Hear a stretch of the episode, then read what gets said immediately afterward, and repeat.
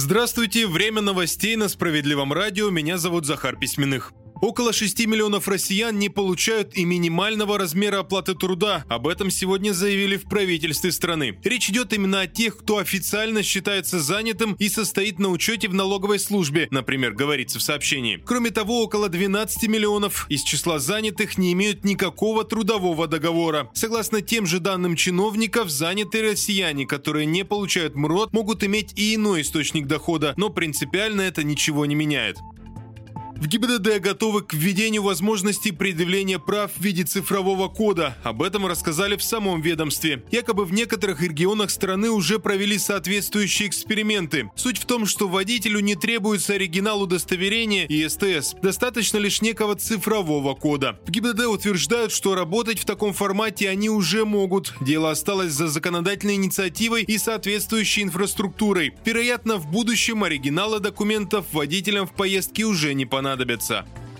И очередное предупреждение о новой мошеннической схеме. На этот раз злоумышленники предлагают якобы рефинансировать существующие кредиты. Потенциальной жертве звонят и уговаривают оформить займ. Если человек говорит, что у него таковой уже имеется, мошенник убеждает рефинансировать кредит. Злоумышленник озвучивает выгодные условия, и если доверчивый собеседник согласен, ему предлагают перевести средства на некий безопасный счет. После этого деньги, конечно, пропадают. Справедливое радио в очередной раз напоминает недоверие доверяйте звонкам из финансовых организаций. Есть сомнения? Перезвоните в ваш или любой другой банк сами.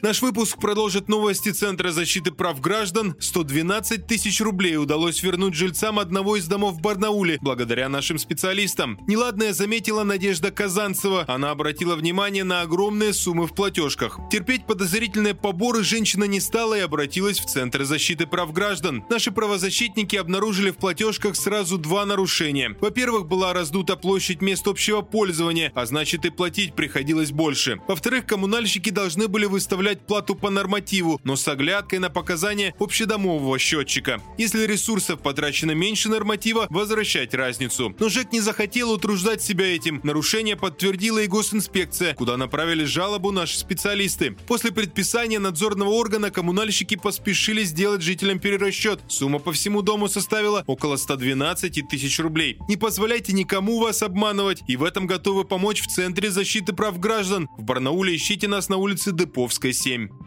На этом пока все. Оставайтесь на волнах справедливого радио.